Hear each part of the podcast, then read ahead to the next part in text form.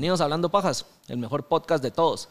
Si te llega el fútbol, este episodio es para vos. Hablamos con Chespi Díaz sobre todo lo que es el fútbol nacional aquí en Guatemala, sobre lo que está sucediendo actualmente en el Comité Olímpico guatemalteco, obviamente, y un poco de fútbol internacional, pero sobre todo todo lo que conlleva ser un locutor del deporte. Buen episodio. Recuérdense que si llegamos a los 5000 suscriptores aquí en el canal, rifamos cuatro entradas para ir al IMF. Va a estar bueno. Pilas, así que suscríbanse. Yeah, intro.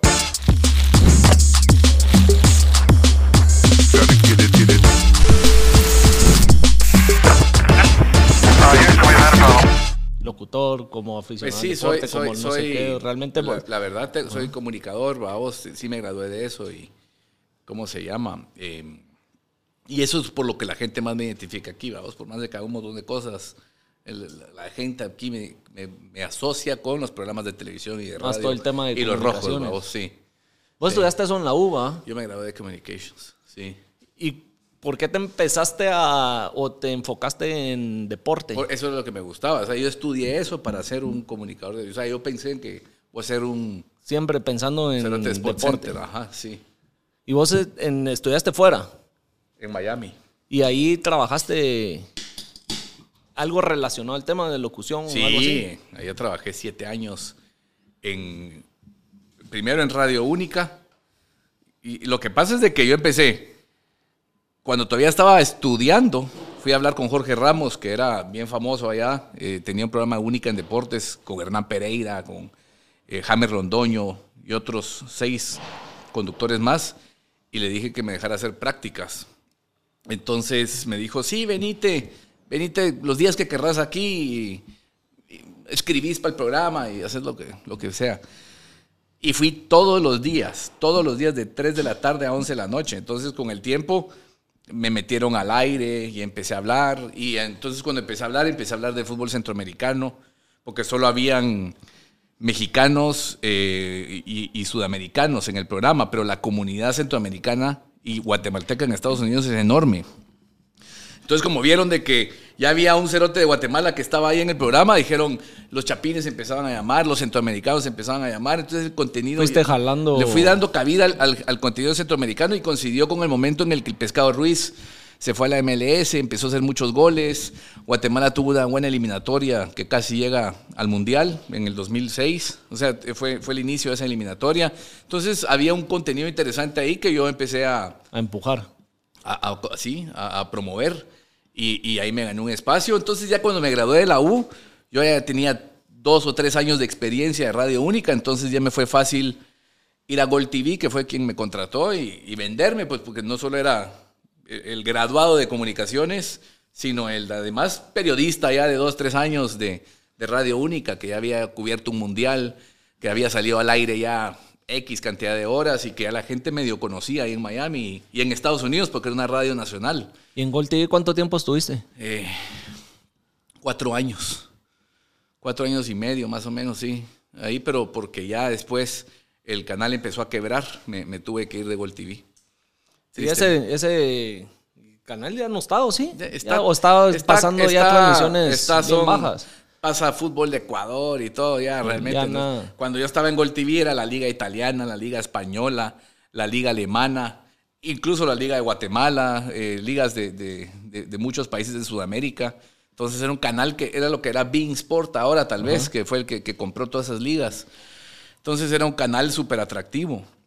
Yo trabajé con Eduardo Vizcayart, Martín Einstein, Sami Sadovnik. Te digo, son periodistas bien famosos ahorita en todos Estados Unidos, distribuidos en Estados Unidos o, o se fueron de vuelta a sus países. Alejandro Blanco de, de Fox Sports.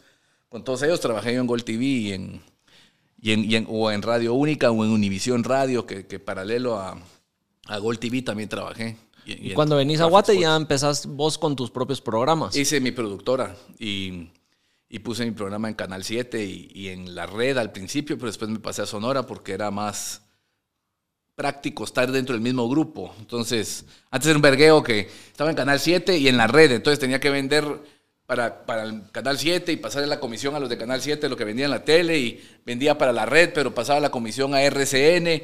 Entonces después ya mejor hice un me fui a Sonora, que era del grupo de Canal 7, digamos, Central de Radios. Entonces ya vendía paquetes y ya solo pasaba una comisión por todo. Para todo. Y ahí se iban todos los programas. Sí, y así estuve 13 años.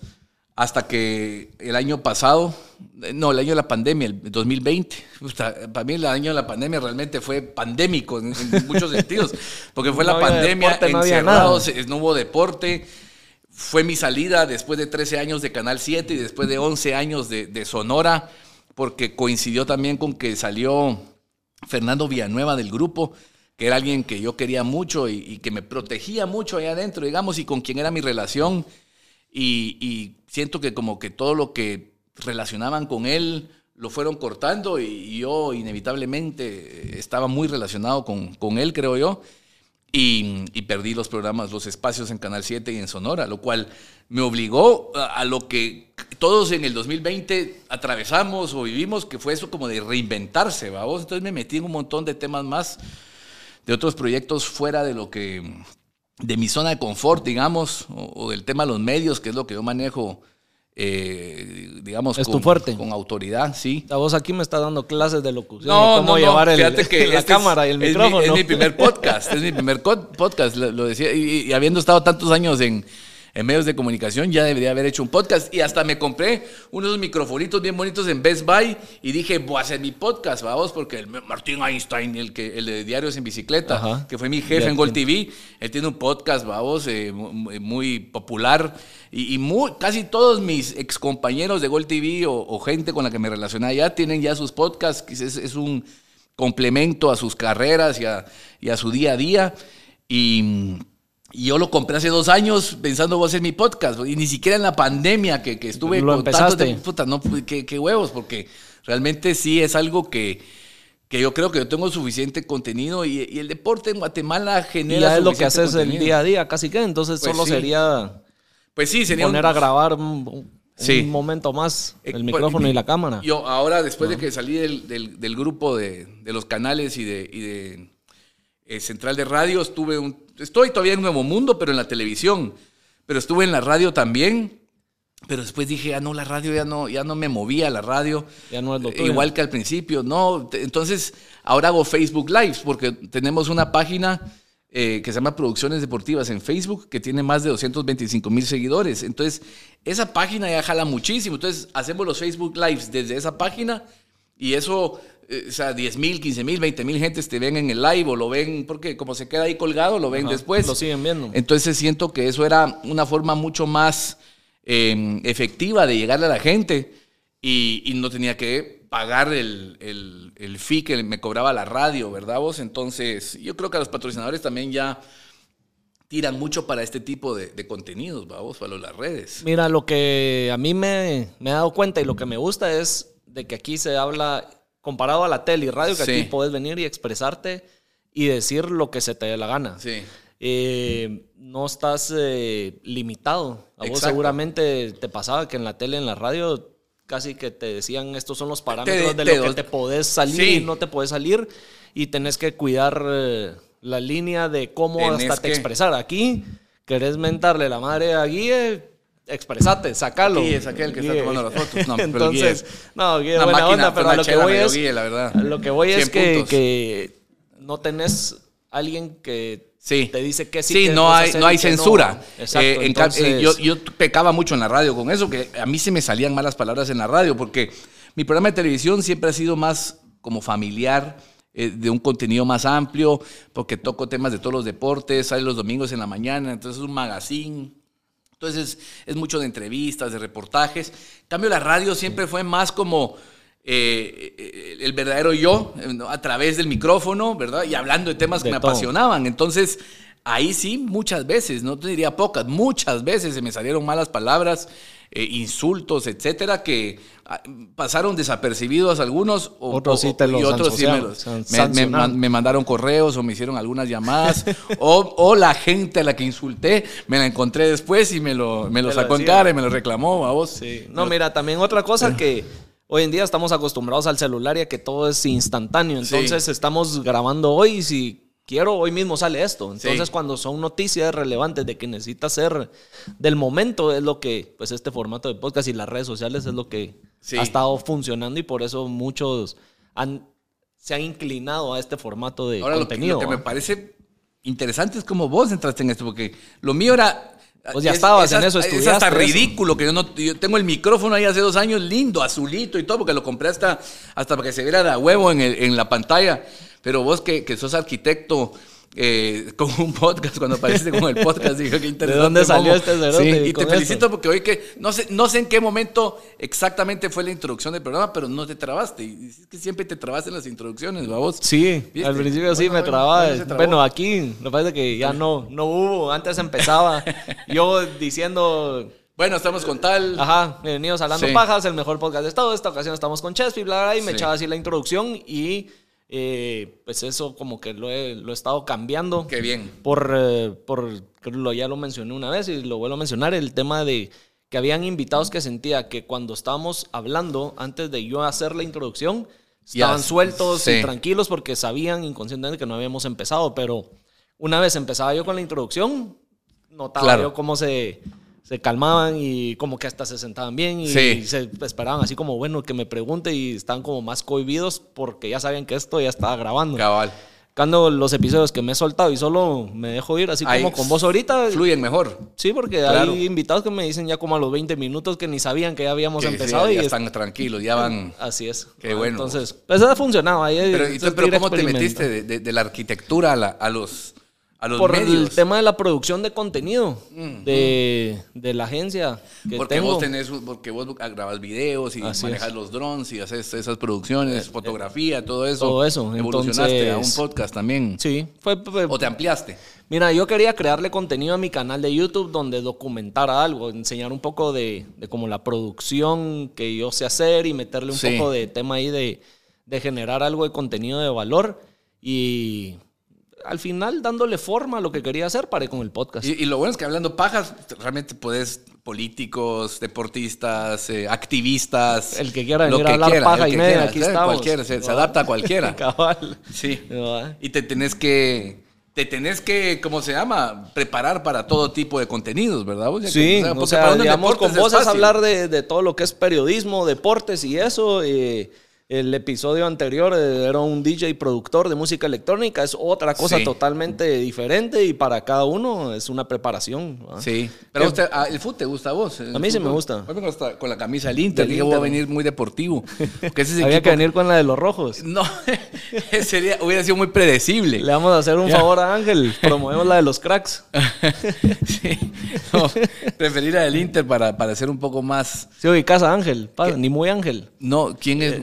Ángel es eh, un creador de contenido que tiene un equipo que lo quiere ver de llegar a, a tercera diversión. Él ahorita juega en Futeca. ¿En ese serio? equipo y se lo toma como un equipo profesional. Ah, ok. Y Ve, su meta es... entrena, los dirige. Esa es la, la camisola de Ah, aquel, esa es. los Ah, Cracks FC.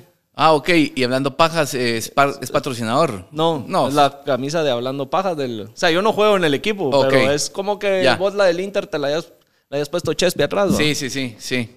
Que, que, que Pero ya lo tuvimos aquí en el, en el lo podcast. he hecho. He hecho pues con las de Gerardito, digamos, cuando le compro allá en, en la tienda de Milán, en Italia, porque su sobrino, mi hijo, ha, ha vivido en Italia o vivió en Italia varios años.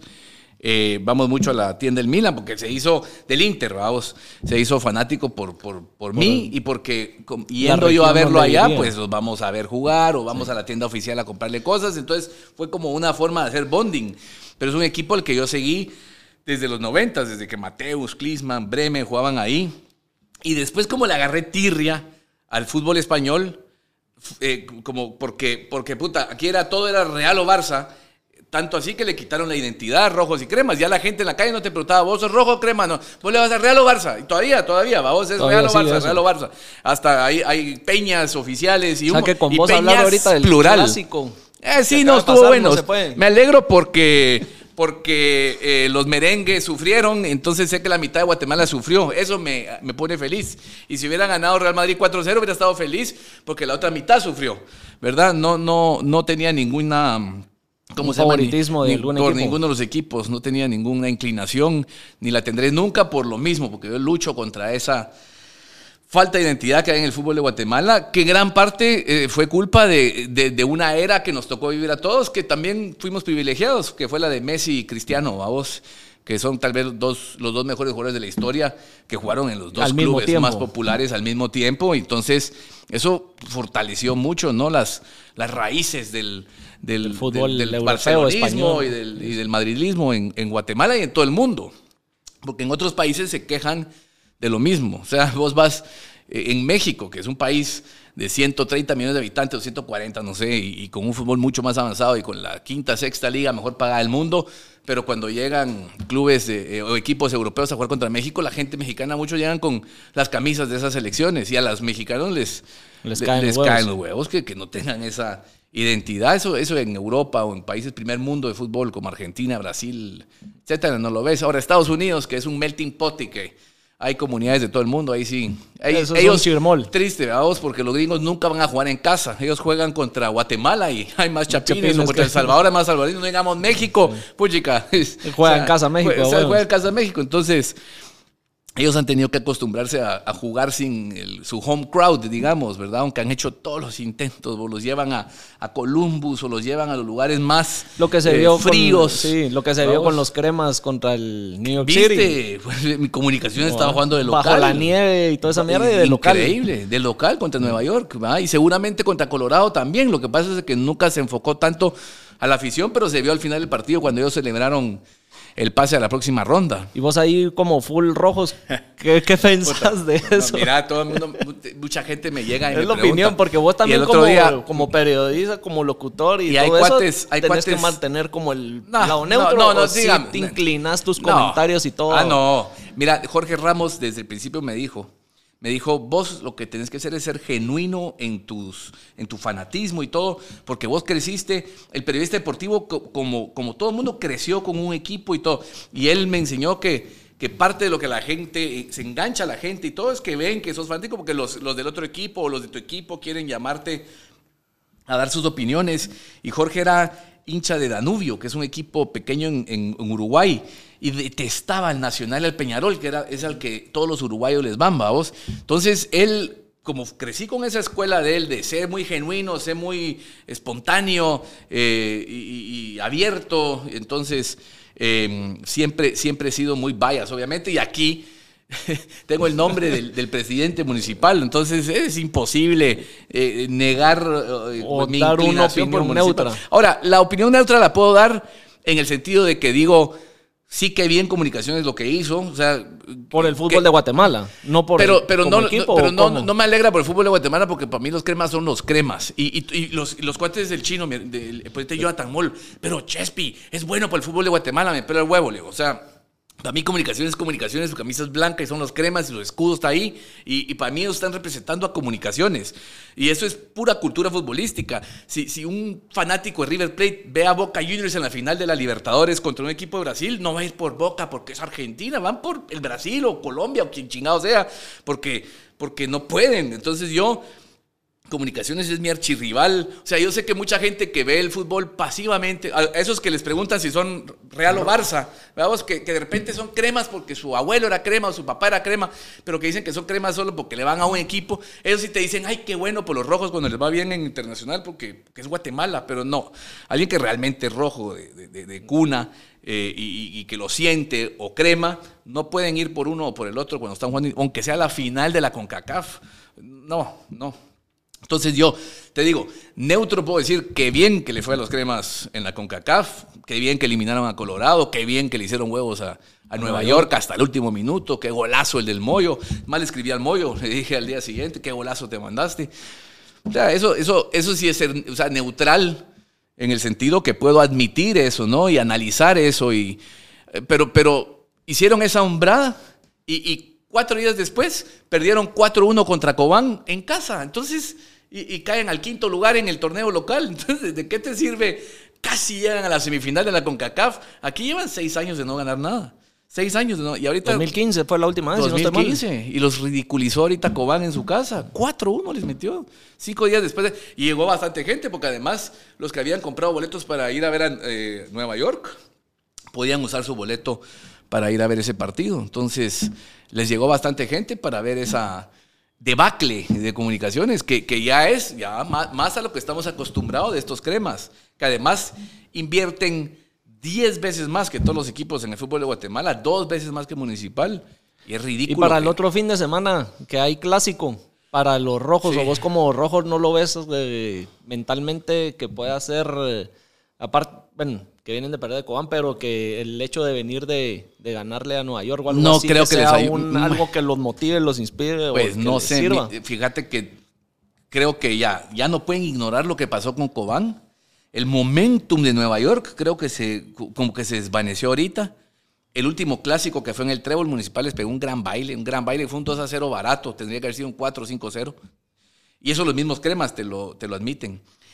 Y el Moyo Contreras salió con roja contra Cobán directa y es el jugador que mejor está jugando de comunicaciones ahorita. Entonces hay muchos factores que creo yo equilibran el por, más, o sea, pueden, sí, ta- tal vez todavía acarrean algún momentum de la serie contra Nueva York, pero yo creo que la, la baja del Moyo, la goleada de Cobán, eh, el último clásico, todos esos factores también inciden y bueno, los cremas van a ser locales, van a jugar en el Mateo, supongo que va a llegar bastante gente.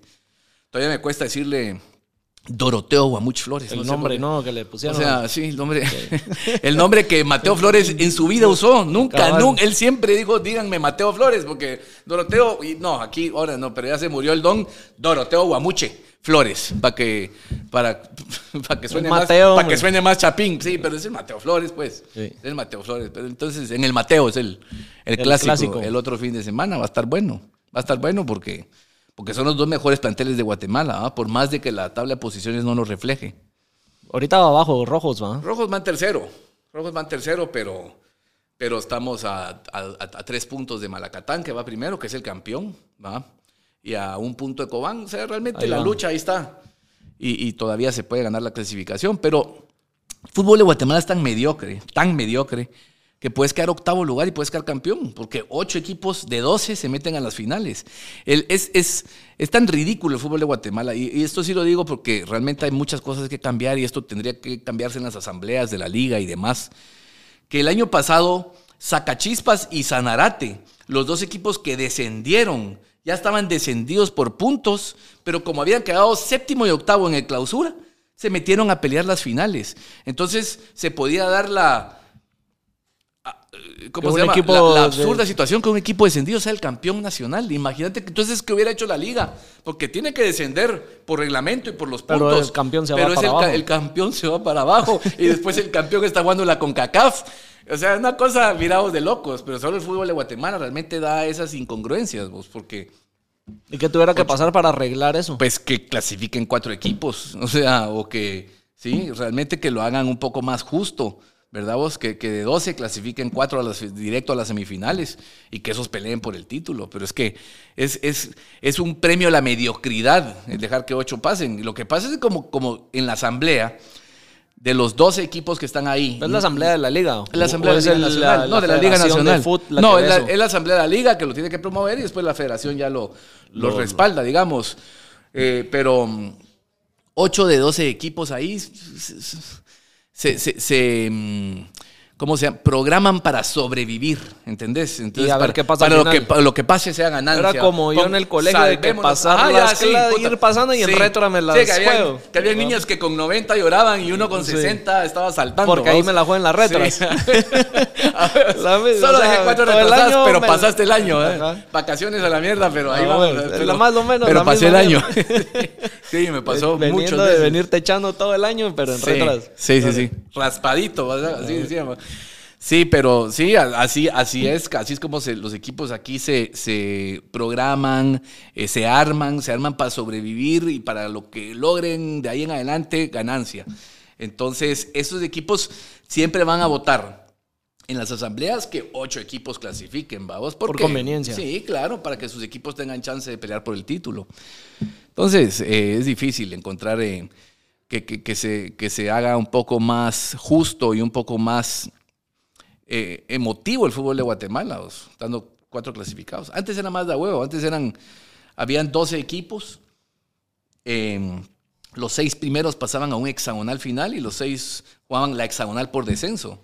y jugaban otra vez dos rondas de 10 partidos, pero y el que ganara el hexagonal final era el Ese campeón era. nacional. Puta, entonces ahí por, eso es un premio a la, a, la, a la consistencia y al equipo más regular y creo que eso era un formato un poco más de huevo porque... Más justo. Ah, claro, y también le dabas chance entre el sexto y el doceavo que se mataran otra vez, eh, del del séptimo y el doceavo, perdón, que se mataran 10 partidos más para ver quiénes dos descendían y quiénes cuatro se salvaban. Entonces, eh, todos los partidos tenían mu- mucha relevancia en ambos hexagonales.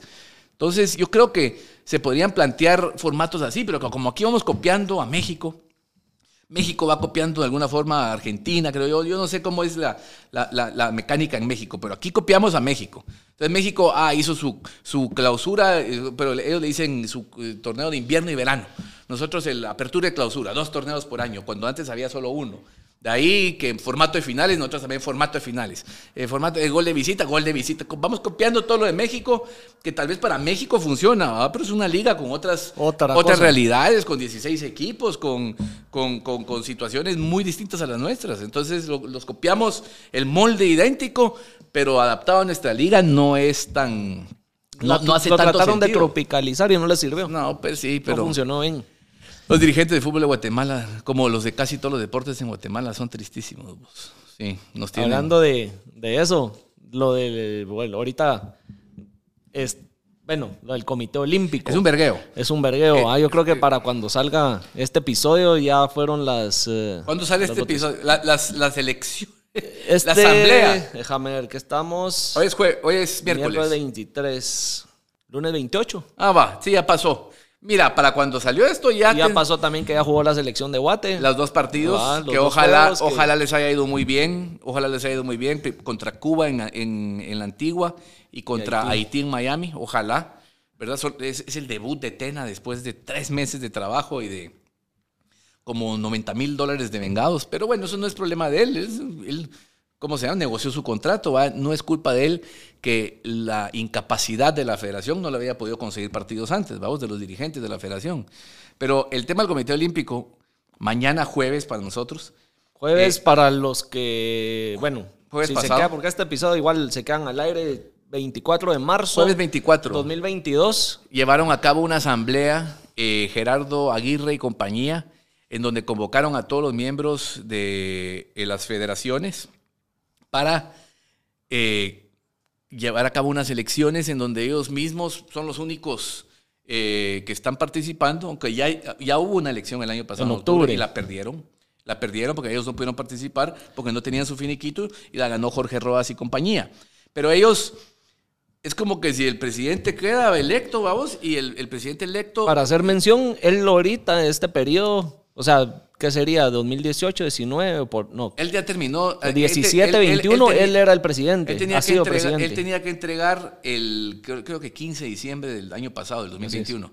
No entregó. Es como que Jimmy Morales no hubiera aceptado las elecciones eh, y, la, y- y que ganó Yamatei y él no se mueve y no se mueve y deja a su gente adentro del palacio y en todos los ministerios y dicen, mi huevo, muchachos, no nos movamos. Esto yo no acepto eh, estas elecciones.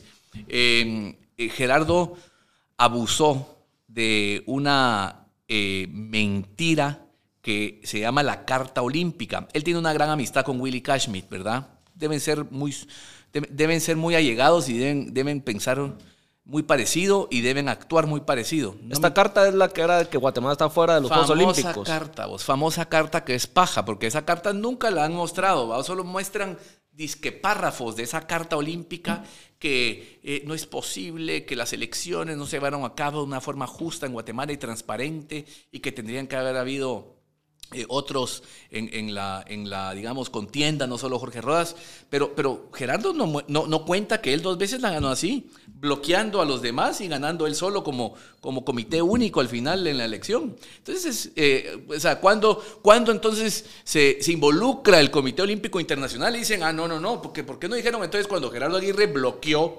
a el, eh, ¿cómo se llama? Al anterior presidente, que era el general eh, Camargo, cuando lo bloqueó y no lo dejó participar porque no le dio su finiquito, porque hizo movidas así. Entonces, eh, ahí nadie dijo nada. Ahí no hubo carta olímpica, ni Willy Cashmit salió ahí alarmado. Ah, y eso que ese Willy sí estaba en el Comité Olímpico Internacional. El actual ya lo sacaron. Ya lo jubilaron, ya, ya, lo, ya lo, le, dijeron que ya, ya, pasó su tiempo, ¿verdad? que tendrá tal vez algún beneficio todavía, eh, vitalicio, quién sabe, pero él ya no es parte del Comité Olímpico Internacional. Entonces usar a Willy o usar esa paja de la Carta Olímpica es asustar con el petate del muerto. Pero se la han comido muchos aquí en la prensa, ¿verdad? Los que realmente sabemos, no. Jorge Rodas y compañía, no. Y ellos siguen en su lucha y ellos elevaron esto a la Corte de Constitucionalidad. Cuando ellos quisieron llegar ahí y vieron que había un bloqueo de esta gente y que ellos no se quieren ir y que ellos no aceptan esta derrota, ellos lo elevaron a la Corte de Constitucionalidad. Ahí se trabó un poco el tema también porque eh, Gerardo ha tenido tentáculos en todos lados y una gran capacidad de, influir y de lograr que la gente em, gire las cosas a su favor, ¿verdad vos? A lo largo de los años, él ha contratado a mucha gente, hijos de, de magistrados, hijos de gente del Ministerio Público, hijos de gente de la Contraloría, porque tiene plazas para tirar.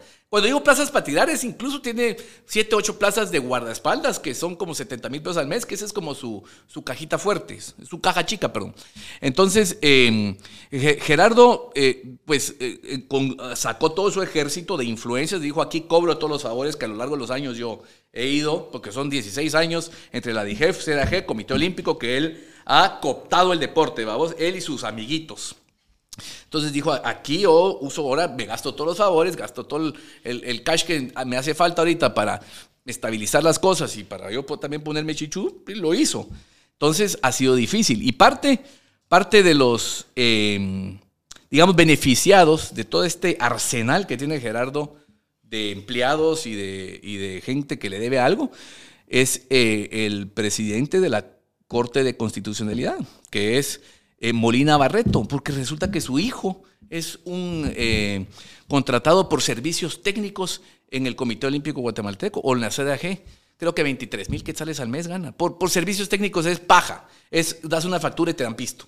Vamos, no, no hace nada. No llega a hacer nada.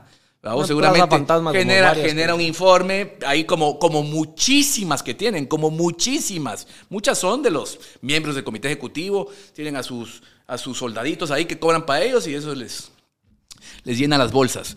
Pero lo de Molina Barreto es su hijo, este Molina, Roberto Molina Spilari, creo que se llama. Ahí está. Entonces, está la Corte de Constitucionalidad hace ratos, supuestamente mañana, mañana jueves, supuestamente mañana a las 9, conocen el tema en la Corte de Constitucionalidad, donde van a determinar eh, si Jorge, eh, pues ya legalmente puede tomar eh, posesión, en, la, en el Comité Olímpico. tienen que salir con una resolución definitiva para que esto pueda pasar, ¿verdad? O sea, que los cinco votos sean favorables. Entonces estamos en esa, digamos, em, en esa incertidumbre, en ese drama de qué va a pasar, o sea, qué va a pasar primero con la Corte de Constitucionalidad y después a las 5 de la tarde con ese fraudulento acto de la asamblea en el Palacio de los Deportes, en el, en el, en el, en el ¿cómo se llama? En el auditorio del Palacio de los Deportes que Gerardo está llevando a cabo, en donde se está autoproclamando el, el, presidente que sigue. El presidente, Manuel, pero realmente, digamos lo que es, es, es, el, es el the last don del deporte guatemalteco. Él es, si, si, si de verdad se logra quedar ahorita de alguna u otra forma, hay que pararse y aplaudirle, decirle, sos el capo del deporte. vos, estás encima aquí de todas las autoridades, estás encima de la Constitución, estás encima del Tribunal de Deporte Federado, estás encima de la Carta Olímpica, estás encima de todos. Vos sos Gerardo fucking Aguirre, el máster de los deportes de Guatemala y nadie te va a mover ni a vos ni a tus amiguitos especiales de los deportes nunca. Entonces ya mejor aceptemos que, los deportes seguirán estando a cargo de Gerardo y compañía, vamos. ¿Y qué significa para el deporte en Guatemala? hay que preguntárselo a los, atletas, pero, que, pero Eric Barrondo te puede decir, son una mierda. Mira, yo No, no voy a mencionar nombres, pero he tenido la oportunidad de conocer a varios atletas y siempre la conclusión de todos es no tenemos apoyo, tenemos que ver qué hacemos por nuestras propias pistolas y cuando uno está empezando a hacer ruido y empezando a pegarla o a empezar a hacer algo, ahí sí vienen a ah, se cuelgan en ellos, se cuelgan en ellos y después cuando ya no les sirven, ¿qué hicieron con Eric Barrondo? Sacaron un comunicado de prensa diciendo nosotros hemos invertido todo esto en Eric Barrondo. O sea, contabilizando hasta el agua pura que se había tomado en los entrenos, realmente una bajeza por parte del Comité Olímpico Guatemalteco, por parte de Gerardo, eh, Luis Madrid, yo no sé quién orquestó eso, el bueno nada ese de, ¿cómo se llama? Pancho Ardón, Juan Sanasi, tal vez, tal vez ahí, tal vez él hizo ese comunicado y ahí justifica esos 25 mil pesos al mes que se huevea, eh, porque es un periodista, es uno de los tantos periodistas amigos de ellos que, facturan ahí 25 mil pesos al mes, 20 mil pesos al mes, tranquilos, sin, para, y llenan un informe, no hacen, este Juan Sanasi hace tres años salió en los medios, pero ahí está su placita, ahí está, porque él es amigo, él es amigo de ellos. Entonces, eh, los deportistas, lo que, la bajeza esa que hicieron con un comunicado de prensa en contra de Eric Barrondo, haciéndolo mierda, diciéndole que habían invertido 8 millones, o sea, se les, salió el tiro por la culata, porque la gente los atacó muchísimo por esa acción tan desleal y tan baja. Eh, contra el único medallista olímpico en la historia de Guatemala, vamos, y de Centroamérica. Realmente ridículo lo que hicieron a, Barrondo, pero había una niña que hace, se me fue el nombre ahorita, pero mejor, así no digo su nombre, pero fue a los Juegos Olímpicos ahorita. Iba una de las de tiro, de alguna de las, esas disciplinas que se me olvidan los nombres técnicos. Y ella me dijo, puchica, ¿sabes qué me pasó? Que ahorita, seis meses antes de los Juegos Olímpicos, me, me echaron a mi, a, su psicólogo, que el psicólogo para ella era muy importante porque es un deporte de mucha concentración y todo, y alguien con el que trabajaba a diario, y era una plaza de 10 mil quetzales, plazas que como chicles tiran ahí para todos sus amiguitos, y, ¿no? y vieras los cupones de gasolina, y tuvieras, ese, es, el, esa, es, el, es realmente el banco de ellos, babos, de, de los miembros del comité ejecutivo, tanto de, de Comité Olímpico como de CAG, y allegados y amigos. Vean un artículo que hay en una página que se llama Quinto Poder en Quinto Poder hay un artículo que te, eh, eh, ¿cómo se llama? Expone muy bien todas las familias y todo el nepotismo que hay en el Comité Olímpico y en la CDG. Son como 18 familias que tienen hijos, nietos, sobrinos, entre ellos la familia de Luis Madrid, el, gerente de la CDAG y amigo especial de Gerardo Aguirre. Eh, y ahí, ahí, ahí queda todo muy bien expuesto, muy bien expuesto de cómo esta situación eh, realmente ha sido un abuso de toda esta gente y los, y los deportistas. O sea, esta niña iba a ver las Olimpiadas. Y no es que Guatemala iba a mandar, no somos Estados Unidos o Canadá o Cuba, que van miles o cientos de atletas. 23 atletas iban. Y no podías mantenerle el fucking psicólogo a una. Y ella fue a hablar con uno de los... Dice que llegó con... No me quiso decir el nombre. Haber sido con este pendejo de Reynoso o el mismo Gerardo tal vez. Que le dijo, mire usted, no pueden Mija, no te metas esos políticos, eso no, eso no, es tema tuyo, ¿no? Pero es un tema que a mí me... No, no, no. Él, no te metas. no, déjalo. Esa plaza de plano se tenían que dar a, Tenían que inventarse otro guardaespaldas de alguno de estos payasos para, para sacar 9 mil, 10 mil quetzalitos más al mes, babos, de cash. Tristísimo, tristísimo. Sí, mira, del, eh, aquí en el episodio, no me acuerdo qué número es, ahorita voy a ver, eh, hace el año pasado tal vez fue que estuvo sonando bastante este atleta Nicolás Arriola en las redes sociales pidiendo apoyo. Porque él, eh, su meta es llegar a las Olimpiadas de París 24 eh, y romper el récord de salto largo que está aquí en Guatemala. Y él se está preparando para las dos cosas.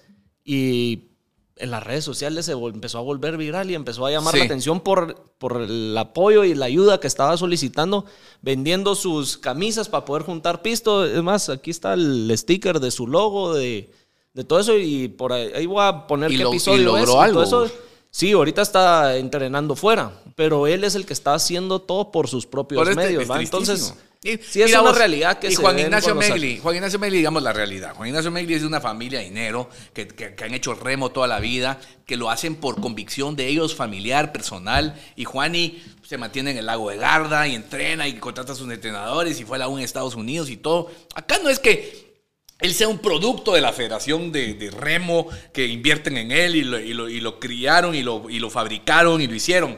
Él es producto de su familia y de todo el dinero que su familia ha invertido en él y, lo que él ha invertido en él, vos tiempo, esfuerzo, dinero, etcétera, en sacrificio de, muchas cosas, vamos, porque dejó de tener una juventud, Juani, por, por hacer esto.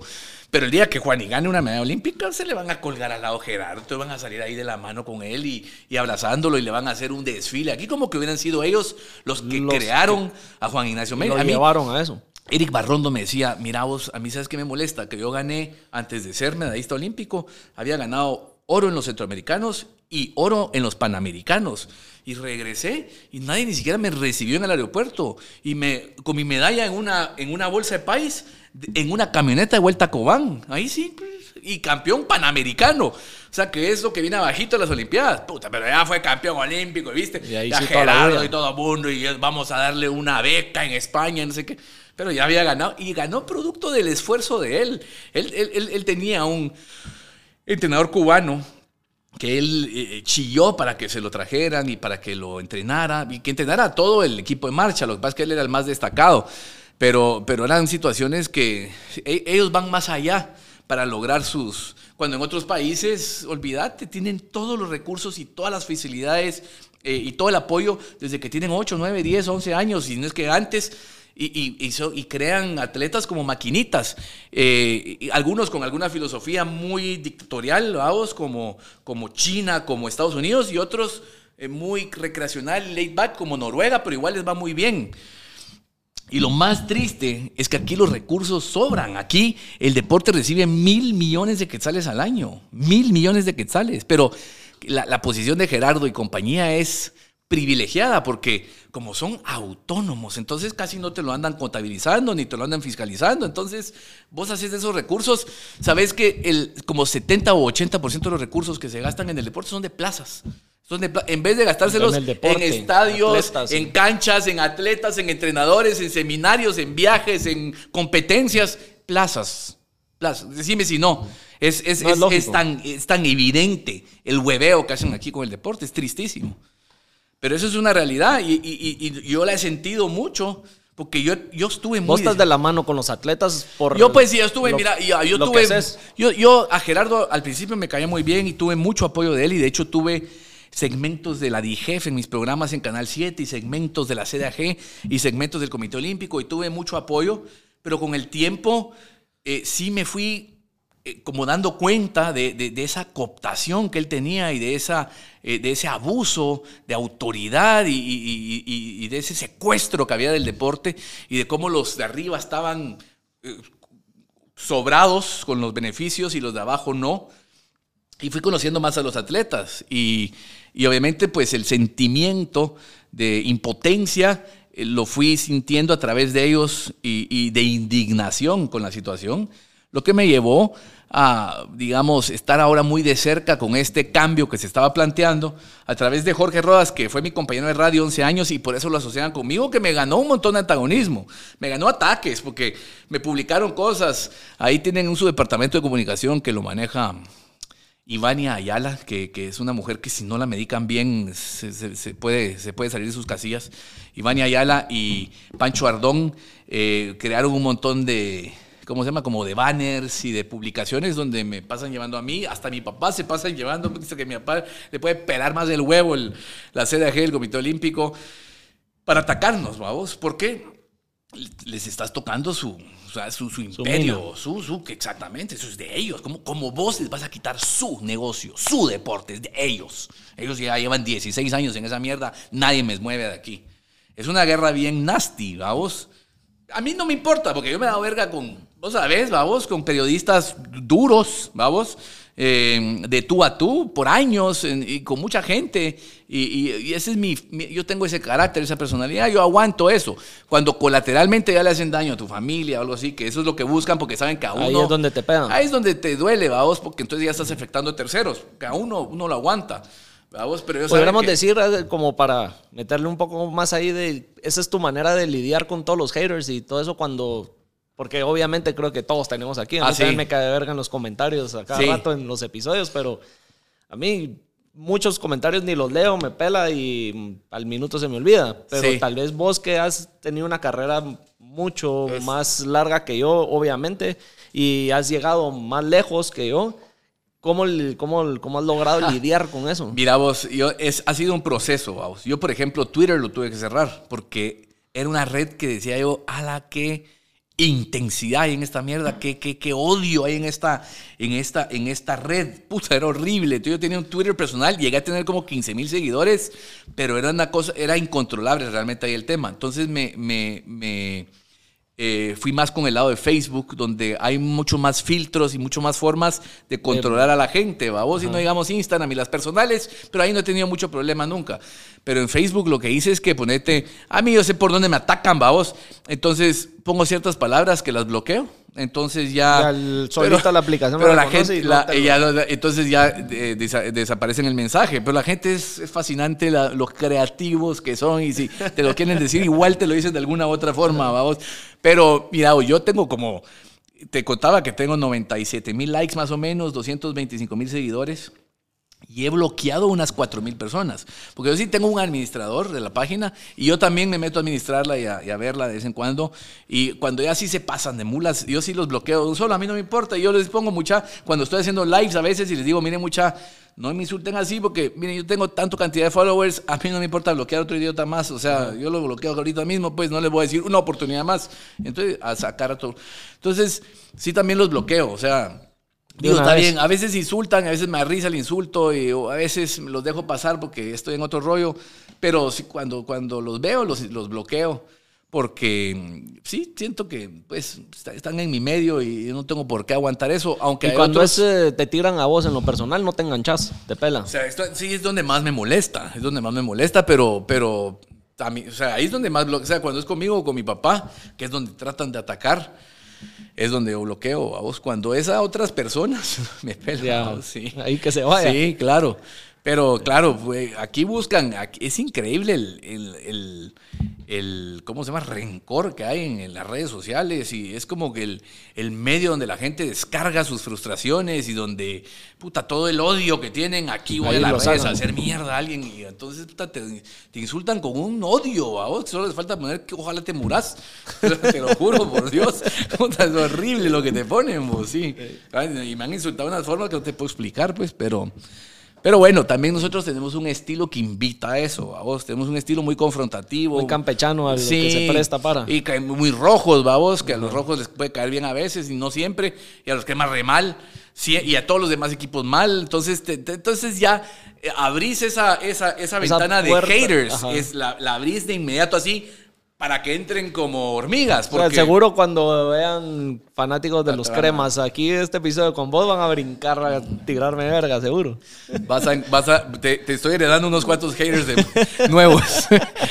Aquí hubo un, eh, un invitado que dijo, al final no hay publicidad buena o mala, vamos, mientras hagan bulla. Sí, a huevos. Sí, no, te dije, vas a, vas a, vas a probablemente tener un, eh, ¿cómo se llama? Vas, vas, a ten- vas a encontrar seguidores que antes no tuviste eh, en este programa porque el tema del deporte Es- jala, tiene su es particular, intenso. sí. Sí. Sí. sí, seguimiento, vamos. Entonces van a ver, la gente va a ver y va a decir, ah, puta, ahí está. Y, Ahí está, entonces- echar y los haters van a entrar con de una vez ya con la espada desenvainada. Y otros van a decir, puta, mamo, yo creía, yo esperaba más de vos, que no sé qué. Eso, vas a ver de Sí, todo. vas- seguro Penny. que le El- den, el- una vez que el le den, veneno de verdad, como te digo, yo hay, hay varios episodios que me ha caído verga, Sí. hay comentarios que he hecho que igual la saco Pero- los clips cortos para que lo vean y el que quiera hacerle voz, el que lo aguante, que lo aguante. Eh, sí, También un- la gente que está en las redes es, como muchos me dicen, es una niño y gente en comunidad de cristal que se ofenden Sí, también, por también. un pedo que me aquí. Exactamente. Y entonces yo les digo también, ustedes, "Lo que has hecho en tu vida, eso es una mierda, que no sé qué. Le digo, mira, el que vos, el que está escribiendo eso ahorita debe estar sentado en su casa, comiéndose una pizza con un calzoncillo en su computadora, con un cigarro prendido. Pues, que me estás diciendo a mí que no he hecho nada. Digo, yo me empiezo a imaginar a esa gente, digo, me- hasta empiezo a sentir, eh, ¿cómo se llama? Un poco de, de condescendencia con ellos, porque digo, ¿cuál será su situación que están eh, expresándose con tanto odio sin conocerte, vamos, o conociéndote nada más a través de los medios, pero cada quien, vamos. El veneno una vez me dijo, puta, que hizo una vez un live conmigo, o sea, una cosa que, que, que se acercó muy esporádica ahí en el puerto. Ah, lo vi en YouTube. Sí, le dieron, le dieron duro. Le- Y, Sí. y- y el, y otro que le encanta poner fotos conmigo, y él dice que él sí tiene un mix de reacciones buenas y malas, es el Ronald McKay, que Ronald McKay es muy, muy viral, él tiene programas desde hace, era uno de los tres ratones, creo que era Ronald McKay, ha tenido varios, y él tiene cientos de miles, si no es que millones de seguidores en sus redes sociales, y él le dice que mira vos, cada vez que pongo fotos con vos, puta, me sale gente Por que- todos lados. Que normalmente no está, que no, no, no comentan mis programas o, o- o comentarios que a los que no está acostumbrado, vamos. Entonces, le gusta un poco experimentar esas nuevas dinámicas. La polémica. vamos. Sí, sí, a huevos. Qué bien cae esta cerveza con este calor, vos. Sí, hace calorcito. Sí, a esta hora en la tarde, aquí sí hace calor. Pero ¿El ¿Qué podemos...? se mantiene frío o no? Eh, se va calentando. Ya Sí. está, se va, ya me lo tomé. Ya. Eh, ¿Qué crees que pueda ser, hablando del Comité Olímpico, si queda Rodas Sí. un buen cambio o por lo menos es el primer paso Yo- a sí. que el deporte en Guatemala mejore? ¿Qué podemos esperar? Mira, yo creo que pase lo que pase, de todas formas el desenlace va a ser, va a ser positivo. Si se queda Gerardo, creo que Gerardo se queda consciente de que ya tiene pues, Los ojos unas encima de lupas gigantescas encima de ellos, que va a haber mucha más, eh, mucho más seguimiento, mucho más interés de la prensa, mu- mucho más exigencia de los atletas, muchos más temas, ¿no? Va, a estar, va a haber mucho más escrutinio alrededor de él. Ya, ya no va a ser tan, tan libre y tan campante su operación y manejo de los deportes entre amiguitos como ha sido durante eh, década, años. década y media, o sea, 16 años, vamos, si contamos DIGEF, CDG. Yo te pregunto eso porque creo que Ahora, el- hay mucha gente que tal vez ve el deporte solo por...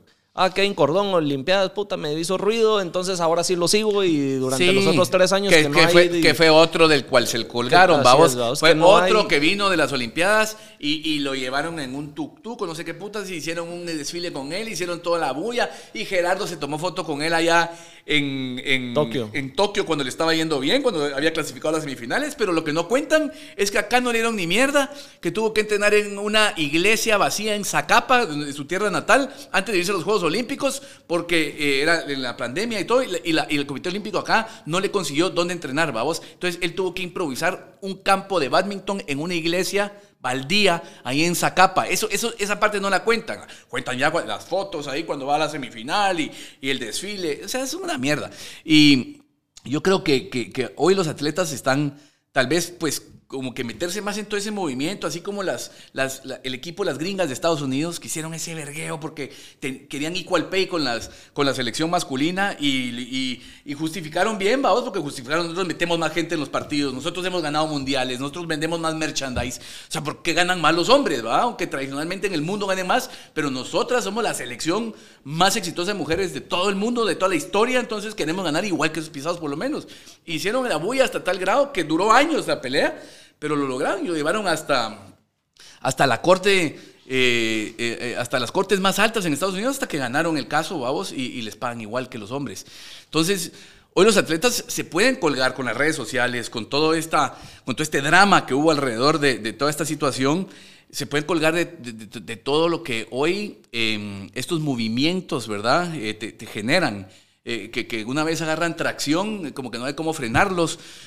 Yo creo que si se unen los atletas, los atletas pueden llegar a exigir más a Gerardo y compañía si son ellos los que se quedan. Y si es Jorge y compañía, pues en ese, en ese grupo está Eric Barrondo, está Jorge Rodas, eh, está Selvin Ponciano, hay exatletas eh, que, que, que vivieron de cerca eh, todo lo que es vivir como deportista, todas las carencias que tienen los deportistas, eh, todos los sacrificios que tienen que hacer y creo que entienden mejor la necesidad del atleta. Y, y creo que ese es mucho el enfoque del, del proyecto de ellos. Y por Este- eso nosotros lo apoyamos tanto, más allá de lo obvio que era que Jorge fue mi compañero de radio 11 años y iba a apoyar a alguien que obviamente yo, yo conozco a la perfección y sé de su nobleza y sé de su integridad y sé de su capacidad porque ya estuvo en la federación como gerente deportivo.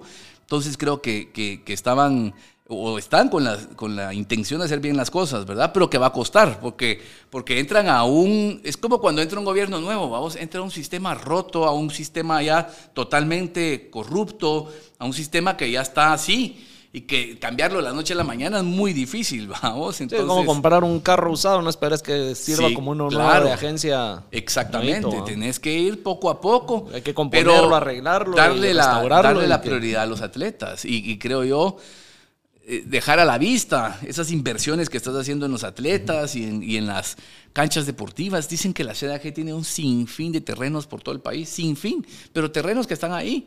O sea, propiedad de ellos, pero que no los desarrollan, vamos. O sea, el, por ejemplo, en la zona 15, eh, eh, había un terreno lindísimo para, donde iban a hacer un tema de badminton, fíjate vos, de cuatro pisos. Eh, Y ya los Eriksen, que son una familia, una familia muy respetable, que les va muy bien, son una familia muy decente y que son casi los pioneros del badminton en Guatemala, ¿verdad? Tienen farmacias Cruz Verde, México, son unas máquinas, vamos, pero además son unos superatletas y son tipos rectos. Ellos querían es, eh, la, la- Federación de Badminton. Gerardo los bloqueó, vamos, porque no se alineaban al esquema de Gerardo, que saber cuál será y qué eh, intenciones tenía él con Badminton. Y se quedó un bueno panada ahí manejando el badminton. Hablando de Kevin, por eso Kevin Cordón estaba entrenando en una iglesia vacía, vamos. Eh, ellos, los, los Ericsson, ya tenían listo en un terreno que le pertenece a la Federación de Badminton, ¿verdad? Donald Pais es el presidente de la Federación de Badminton. Eh, ya tenían el diseño para hacer un edificio de cuatro pisos, un montón de canchas, una cosa súper innovadora, espectacular, buenísima para el badminton, para Kevin y compañía. Kevin ahorita que estuvo muy de moda. Impulsar el deporte, todo eso más haciendo bulla que pueda generar tendencia. Sí, pero bueno, Nada. Gerardo bloqueó a los Eriksen, no dejó que los Eriksen llegaran ahí. Obviamente no iban a marchar en los esquemas y agendas de Gerardo, vamos, porque ellos no tienen necesidad. Ellos realmente querían el bien del deporte, del deporte que ellos trajeron a Guatemala prácticamente. Y eh, resulta que, que ahora, ¿sabes qué es ese terreno? Es el parqueo de la Federación de Fútbol de Guatemala. Ah, Ampliaron su parqueo. Es parqueo. Es un parqueo más para la FedeFut. Donald Pais se lo pasó a su, creo que es primo, Gerardo Pais. No sé si son primos o no, solo coinciden los apellidos. Pero él dijo, sí, sí, agárralo de parqueo. Sí, sí, aquí no, badminton no hacer ni mierda, no, tranquilo. Yo te, lo doy en su fruto, 20 años, y que yo qué sé. Es parqueo. Ahora, la entrada a la Federación de Fútbol, linda. Palmeras. Hay un montón de- Hoy fui a entrevistar a Nico Hagen en la mañana. Está- a vos sí te dio la entrevista. Sí, me Yo dio. cabal hoy le hablé. Nicolas George. Pero es que lo Nico, que pasa es... nos debes la, la venida al podcast. Literal, hoy estuve hablando con él. Que se iba, fui. se iba a Antigua. Sí. Me dijo, estoy saliendo para Antigua No, como hombre, a las 11 de es la que mañana. no puede salir de la. No, no, puede salir puede. de la- Yo fui allá. y me dijo, y el, creo que sábado, domingo me voy de se van para Miami para tener Sí. su partido contra Haití el domingo, sí. No, ellos, yo porque llegué ahí Pero en está la pendiente mañana. ahí, para que estén atentos. Nico debe ser una buena entrevista. vos. Bueno, yo le hice una entrevista hoy muy light, ¿va? vos, muy- adaptada para tele, corta al, al punto y, y más de la actualidad y lo que está viviendo en Noruega. Y, y que, que representa para él ser un líder hoy de la selección, vamos, un, un referente a pesar de ser muy joven. Pero hoy fui ahí y me dio mucha por, eh, tristeza. por los rojos. O sea, vos ya tenés rojo, una, dos veces una campeón. conexión ahí con él. Ah, con Nico ya él. tenemos, tenemos historia, sí, dos, dos títulos. Ganó uno en el 2017 y uno en el 2019. O sea, con todos los que han ganado títulos en el extranjero, vamos, son, son rojos, vamos. eh, Nico, Marco Papa, que ganó con Seattle, el Pescado Ruiz, que le dio el primer título al Galaxy, y el Pando Ramírez, que le dio el segundo título al Galaxy. Todos son rojos, Todos han pasado por... El Municipal es una, es una cuna de campeones. Para que tomen nota los cremas. cuántos cremas han sido campeones en el extranjero. Cero. El Moyo casi ni jugó en Argentina. El tanque hizo goles. El tanque hizo goles en Chile, e hizo goles en España, pero nunca fue campeón. Nunca fue campeón. Los, ro- los rojos son los campeones, la verdad. Ahí se queda Llevan, claro. llevan esa, llevan esa sangre ganadora. Ya saben ser campeones. Hasta el Pando en Honduras fue campeón. O sea, eso. Solo para que, solo para que quede Oye, claro. ¿Cómo ves el fútbol de Guate? Mal, mal. Creo que esta es la peor generación de futbolistas. Desde Hablando de tengo- Nico y que empezamos a hablar de, de la Nico- selección y eso. ah, Nico es bien, pero Nico es una excepción, vamos. eh, No, el grupo en general, El Flaco Martínez es una excepción, pero el, no, el fútbol en general lo veo muy mal. Eh, no han surgido futbolistas desde el Pescado Ruiz. Eh, ya no ya no surgieron líderes en la selección, tanto así que hoy el capitán de Municipal y uno de sus mejores jugadores es Ricardo Jerez, que ya tiene 35, 36 años. Capitán y mejor jugador de los cremas es el Moyo, que ya tiene 36 años. Si Papa no estuviera en la cárcel, probablemente seguiría siendo estrella en, cualquier equipo. ¿Entendés? Eh, no, no hubo un recambio generacional. Eh, hubo una generación que fue afectada también porque hubo dos años de suspensión entre 2016 y 2018 del fútbol de Guatemala. Entonces no hubo competencias de sub-20, sub-17, sub-23 y se estancó el fútbol de Guatemala, pero se estancó a tal grado que como que ya no salieron futbolistas y hoy el nivel del fútbol de Guatemala es terrible, o sea, terrible y, y te lo expone la selección el año pasado que queda eliminada contra Curazao. Esta me da risa esa mierda. Porque sabes que tengo que pensar en la tienda de, de electrodomésticos. Porque para recordarme quién fue que nos Haciéndole eliminó. publicidad aquí ¿Cuál, la- cuál selección del Caribe intrascendente fue? Ah, sí, la tienda. Curazao. Guay, agencias. Guay. No, sí, la, Curaz, la Curazao. Ciento- 160 mil habitantes, Momo. Una isla turística. Por supuesto, no tienen liga de fútbol. O sea, y ellos nos eliminaron del, del mundial. Y, y para más chingar, 10 días después, Guadalupe, otra isla turística, solo que esta en vez de ser holandesa es francesa, nos elimina la Copa Oro. fue ridículo. Ese, yo dije, estos son los 10 días. A la cual de chiripazo fue Guate, ¿va? No, no, no. Y después nos, nos, nos invitan y en el primer día nos trancasea a México y al cuarto día nos vergué El Salvador y, y, fuimos los primeros en llegar y los primeros en ser eliminados de la Copa Oro. O sea, fuimos eliminados dos veces de la Copa Oro como en nueve días. Una cosa ridícula, ¿no? Realmente una cosa... Ese fue para frustrante. mí catástrofe. Esa fue como la... esa fue la exposición de lo que hoy es el patético fútbol de Guatemala, tristemente. No se les me reír de... Hoy, hoy te dicen cuál es el clásico de Centroamérica, Costa Rica, eh, Honduras. Vamos, sí, a sí. Eh, todavía se dan duro Panamá, El Salvador, y que son equipos que ya se meten al octagonal y que, que le hacen huevos a... Y después el Guatemala, Nicaragua. El otro día iba a haber, no lograron, no lograron concretizar esta gran triangular triunfal que se iba a jugar en Nicaragua una triangular Nicaragua, Belice y Guatemala. Yo, yo le llamaba eso. La triangular de cuál es el menos peor de Centroamérica. Porque eso es lo que era. Era para ver quién es el menos peor. Porque los grandes están jugando el octagonal. Vos, El Salvador, Panamá, que hasta Panamá ya fue un mundial y casi a dos. Y ahorita están casi a un tercero. Eh, pues a un segundo, pero ya, ya podría ser su tercero. Panamá, Honduras, El Salvador y, Costa Rica, eh, jugando cosas ya importantes. No, no, Guatemala, Nicaragua y, pero ya estamos ahí, estamos con Guatemala, con, perdón, con Nicaragua y con Belice. Estamos en esa consideración. Ese nivel de... Estábamos felices el otro día que subimos al grupo B de la CONCACAF. Puta, grupo B, hay unas islas que nunca has oído, te lo juro. O sea, es ridículo, es ridículo. No, el fútbol de Guatemala ahorita es, es, es tristísimo y, ha sido parte también eh, de la, que, que me ha motivado a mí en esa reinvención de dejar mucho ya el tema de los medios, vamos. Yo iba a la radio todos los días, todos los días religiosamente. Y mi programa de tele, que ese sí lo sigo teniendo todos los domingos y no ha dejado de salir en 670 domingos. Pero, eh, pero ya la radio todos los días dije, no, ya no, ya, no tengo, es que ya no quiero ya, ir a hablar de la misma mierda todos los días. Aquí no hay nada que te esté motivando. Todavía que estuvieras un pescado, todavía jugando en Europa o algo que te motivara. Eh, o que el, chica, nuestros equipos, salvo el, tema de los cremas, vamos, que fue un ratito que, los ilusionó, eh, pero, pero no, no, no hay nada alentador en el entorno del fútbol de Guatemala. Y me atrevería a decir casi en el, en el entorno del deporte en Guatemala. Pero ya no me ha dado tanta gana de, estar todos los días al aire, porque ya el fútbol de Guatemala ya no me motiva, ni el deporte de Guatemala. Eh, a mí me gustan todos los deportes, babos, pero aquí la gente solo quiere escuchar de fútbol. De fútbol, y del fútbol de España. Y, de ese no me gusta hablar. Entonces, y hay programas especializados solo para hablar de fútbol de España. Entonces, que ellos hablen de eso. Pero, mm, ya, ya, o sea, yo... Si, ¿Y pensás hacer una cobertura del Mundial? No, yo, yo, he ido a los últimos tres mundiales con mi papá y mis hermanos, pero solo así. Como fanáticos. Como fanáticos.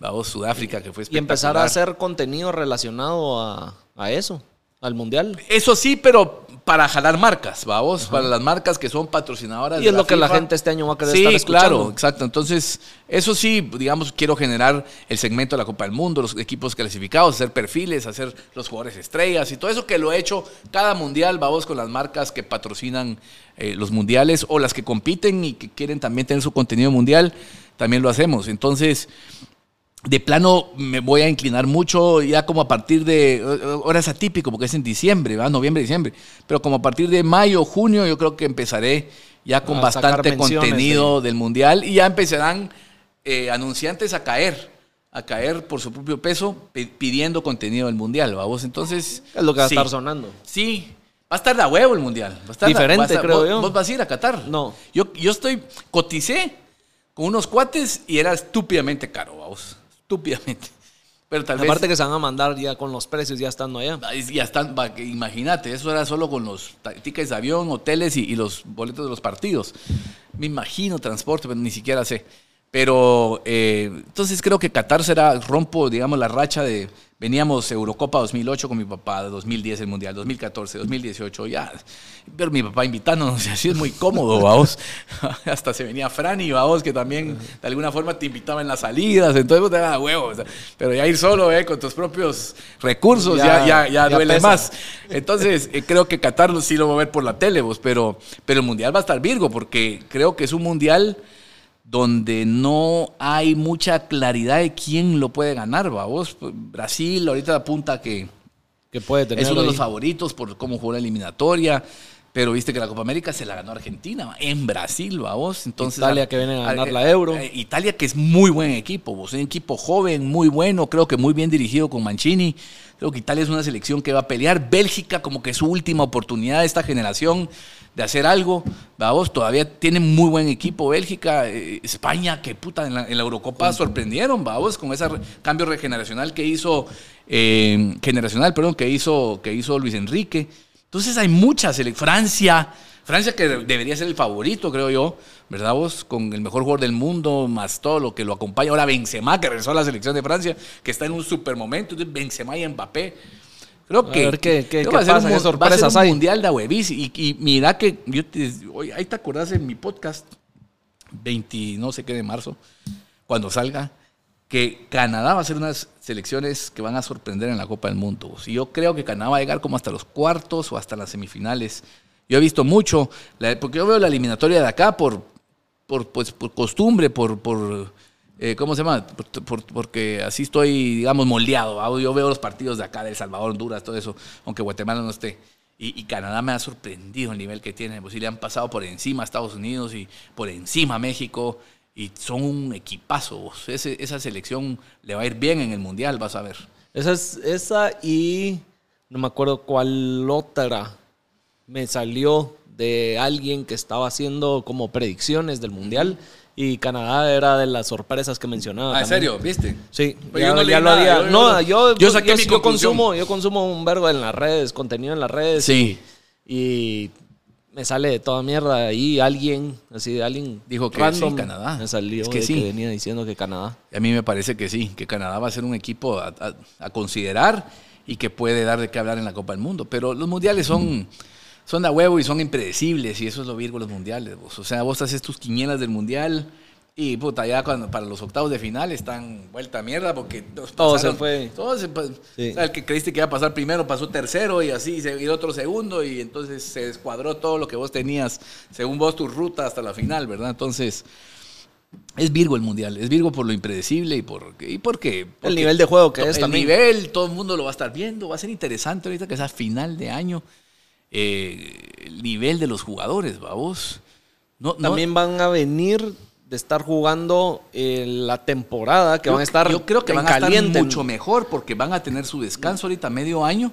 Y que- van a que- llevar que, tres, muchos, seis- que muchas selecciones les van a decir, miren, descansen o hagamos giras tranquilos, pero que van a venir en la, en la parte donde mejor están, Están- jugando. Así ¿vamos? es. ¿Verdad? Entonces No deberíamos de ver un nivel venir de estar del- jugando del año finales completo, de temporada del año y completo, eso, sí. y quemados. que es en su vacación prácticamente los mundiales, que vienen desgastados mucho. ¿Crees que pudiera ser un formato que se quede de aquí en adelante si funciona? Tal vez, fíjate vos, tal vez. Hay que ver, va. No, ver no, cómo se Difícilmente, va, difícilmente, pero. Pero. ay, ay. Mira vos a la hay, FIFA, que a la- vender, a la hay que UEFA. vender más espacios publicitarios en la tele, ¿va? Sí, Por sí. eso, en una temporada No, que no hay sí, deportes, no, bueno, no hay fútbol, lo meten. De repente va a ser difícil, sí, va a ser difícil, va a ser difícil. Y, el- y en el 2026 es, es aquí de este lado del mundo, vamos, y es el que. Vos sí que con hablando de eso, con todo lo de, de los vergueos lo de, de Querétaro, México, lo de Querétaro. Querétaro. Sí, no, pero no, no, No, México. salieron hacen a- diciendo ahí Así cosas le de- hacen cada vez que pasa algo con México. México es uno de los. Es uno de los consentidos de la FIFA, porque yo, yo he estado en los últimos mundiales y México es el país que más gente va al mundial. Entonces, olvídate que. Y no ahora. puede no ser sede. O sea, exacto, no les, va- no los van a castigar así. Cuando México es uno de los niños lindos de la, de la FIFA, porque vos, yo, estaba, yo estaba en el partido de México-Alemania en, el- en Rusia 2018, que fue en el estadio Luzhniki, que es como el Azteca, como 90 mil gentes. Y todos eran mexicanos, mano. Eran, todos eran mexicanos y afuera en las calles habían 20 mil mexicanos más. O sea, era una cosa impresionante. O sea, los mexicanos son, llegan así como, ¿cómo se llama? Eso Eh, sí sabía que es la selección que más eh, es fanáticos llevan. Y, y- y- y los contratos comerciales y los contratos de las televisoras y tantas cosas. No, una- un tema de Querétaro no va a poner en riesgo la, el mundial. el Mundial de México, ¿verdad? Además, las sedes son Guadalajara, eh, DF el y DF Monterrey. y Monterrey, pues. ah. Pero, pero sí es triste lo que pasó, que es, es increíble que a estas alturas de la vida en, un en México pase algo así. o sea, esa, batalla campal sin eh, seguridad en el estadio, sin seguridad de, eh, ¿cómo se llama? Eh, pública, eh, con la gente tan desenfrenada, tan llena de odio también, vamos a lo mismo, y ahí cachimbeando a los pisados que estaban ya casi muertos en el suelo. Una, una locura, una barbárico lo que se vio ahí en Querétaro. Tristísimo realmente, pues, porque no, no estábamos... Te agarra mal parado cuando ves algo así en México. Te sorprende. Más y- que aquí tan cerca. y aquí lo que te- como tenemos todos los programas mexicanos, a todo fútbol picante, ESPN, no sé qué, todo en todo. Entonces después te das días viendo y viendo, Y viendo repiten, las y sí. imágenes y los análisis y las consecuencias y etcétera. Entonces al final lo parás eh, como que absor- absorbiendo Ajá, te mucho y te enganchas mucho, exactamente. Mira, y ahora que dijiste que hablar del fútbol de Guate no te, te apasiona tanto, ¿qué, qué se viene de Chespi? ¿Qué, qué- ¿Algún nuevo programa, algo nuevo? No, mira, primero Dios, o sea, yo estoy tratando de regresar al medio donde originalmente estuve. Ojalá eso sea algo posible, porque creo yo que el alcance que yo tenía, eh, la difusión eh, y el impacto que yo tenía en Canal 7, que es donde yo estuve 13 años, eh, fue lo que al final me, me, me- me promovió, me, hizo conocido en el medio y, en general. Eh, yo reconozco que eso fue gracias a Canal 7. Entonces yo estoy ahorita en una gestión, en medio de una gestión en donde de repente regreso ahí y por ahí eso me motive más a volver a, darle otra vez otro giro a Zona Deportiva, porque es un programa que ya, imagínate, 13, 14 años al aire, se ha ido reinventando, ha ido cambiando la imagen, ha ido cambiando algunos conceptos, dinámicas.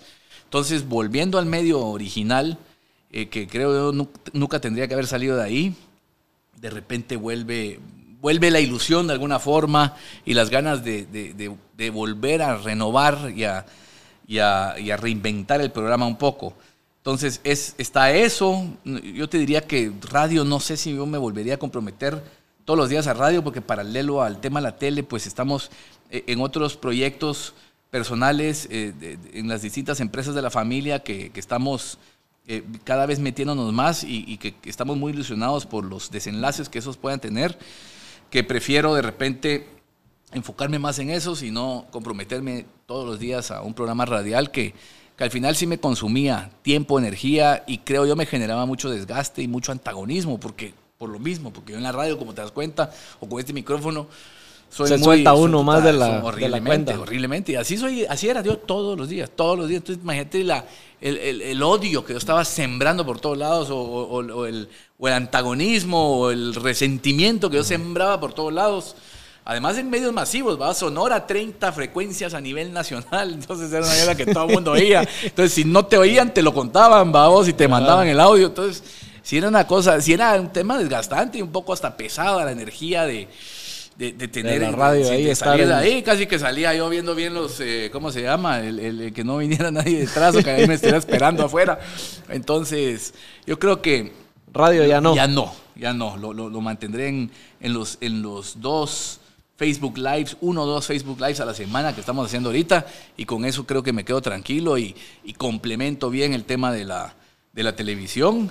Y, y, mano, seguir evolucionando como persona, que eso es lo que, que uno aspira, vamos. Y, y el, el famoso Pursuit of Happiness, vamos, que ese no hay una fórmula, ni hay un, "Ac- ya llegué, ya, ya soy feliz, gané, y se acabó el juego, sino la vida sí, no, no para, vamos, entonces es esa, esa, esa, ¿cómo se llama? Constante evolución hasta encontrar un punto y un equilibrio en donde uno ya se siente totalmente realizado y a partir de ahí ya tus días creo que van a fluir con mucha más facilidad, eh, más rápido. No he llegado a ese punto. A veces siento que llego y después la cago en algo o, o algo me regresa a la realidad y entonces vuelvo de cero, a vos, porque yo soy como yenga, a vos, que se me cae y se cae todo y se derrumba, entonces ¡pua! hago así toda la mierda.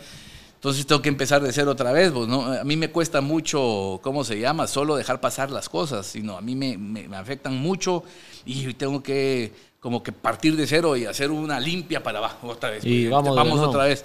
Entonces, e, esa, pero, pero esa, es, esa es la, mira, más ya cuando mi edad, que yo tengo 44, es un poco más, estoy llegando a ese como famoso middle age crisis, vamos, que puta, no sé qué me va a generar a mí esa, esa, ese, esa etapa de mi vida, pero, pero lo que quiero es una, llegar a, un, a una, ¿cómo se llama? felicidad, o a un constante estado de felicidad la mayor cantidad de tiempo posible. La, vida es, una, es un cúmulo de experiencias y de memorias y de cosas que vas haciendo y en ese sentido yo me siento muy satisfecho, porque he hecho un montón de, de, cosas, he vivido muchas muy lindas, otras no tan lindas, otras terribles, pero, pero al final siento que soy una persona con una vida muy plena, vamos, porque he vivido muchísimas cosas. Entre más viejos nos vamos poniendo, más mejor calidad de vida querés ir teniendo y no vivir ya no, ya no frustraciones. Y... Exacto.